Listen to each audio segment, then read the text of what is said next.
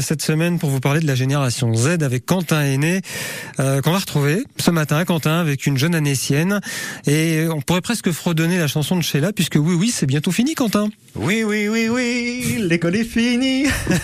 salut Laurent salut à tous ouais vous me connaissez très bien et je connais surtout très bien cette ère. Mhm. Dernière semaine déjà ensemble comme pour nos scolaires et ça tombe bien que vous fredonniez ceci que vous me le fassiez chanter du moins puisque nous recevons Océane aujourd'hui. Bonjour Océane. Bonjour.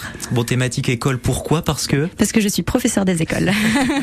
Ravi de vous recevoir sur France Bleu Pays de Savoie. Comment on, en vient à, à, devenir prof, cette vocation qui passionne tant de petites filles Parce que c'est beaucoup de filles que ça passionne à l'école. Bah, moi, j'ai ma maman qui est professeure, euh, elle professeure de français. Je l'ai toujours vue être passionnée par son travail et j'ai eu envie de faire pareil. J'ai toujours eu envie de faire pareil. Je Dans les pas de maman, tout simplement. Ouais, tout simplement. Ok. Vous avez quoi comme passion à côté dans la vie, autre que le boulot? Parce que déjà, on sait qu'il faut être passionné pour faire ce genre de métier. Exactement. Eh bien, hormis mon boulot quand même, j'ai d'autres, j'ai d'autres passions. J'adore la montagne. Je fais, je fais beaucoup de randonnées, je cours. J'adore euh, aller m'évader à la montagne. C'est vraiment, ma, vraiment ma grosse passion. Et puis après, je fais beaucoup d'activités, euh, d'activités manuelles, du dessin, de la mosaïque, euh, beaucoup plein de choses. De sport et d'activités montagnardes parce que originaire d'ici? Pas du tout. Je, j'ai grandi à la Réunion, mmh. mais bon, du coup, c'était un terrain qui s'y prêtait bien aussi. Est-ce que vous, en tant que jeune, vous vous engagez déjà à l'âge que vous avez à 27 ans, vous vous engagez pour des causes? Oui, oui, tout à fait. Je suis présidente d'une association qui s'appelle Souffler l'amour, qui sensibilise euh, sur la maladie de Charcot ou la SLA, sclérose latérale amyotrophique. Comment ça vous est venu de vous engager pour ce genre de cause? Eh bien, j'ai créé cette association en fait des suites du diagnostic de mon papa, qui lui aussi d'ailleurs était un passionné de montagne et, mmh. euh, de sport, bien plus que moi même, un peu plus mmh. haut niveau, et qui a été atteint malheureusement de cette maladie neurodégénérative qui aujourd'hui euh, l'a privé de ses jambes et de ses bras. Et du coup, j'ai eu envie de me battre parce que je voulais mm. pas, je voulais pas me laisser abattre après cette euh, terrible nouvelle.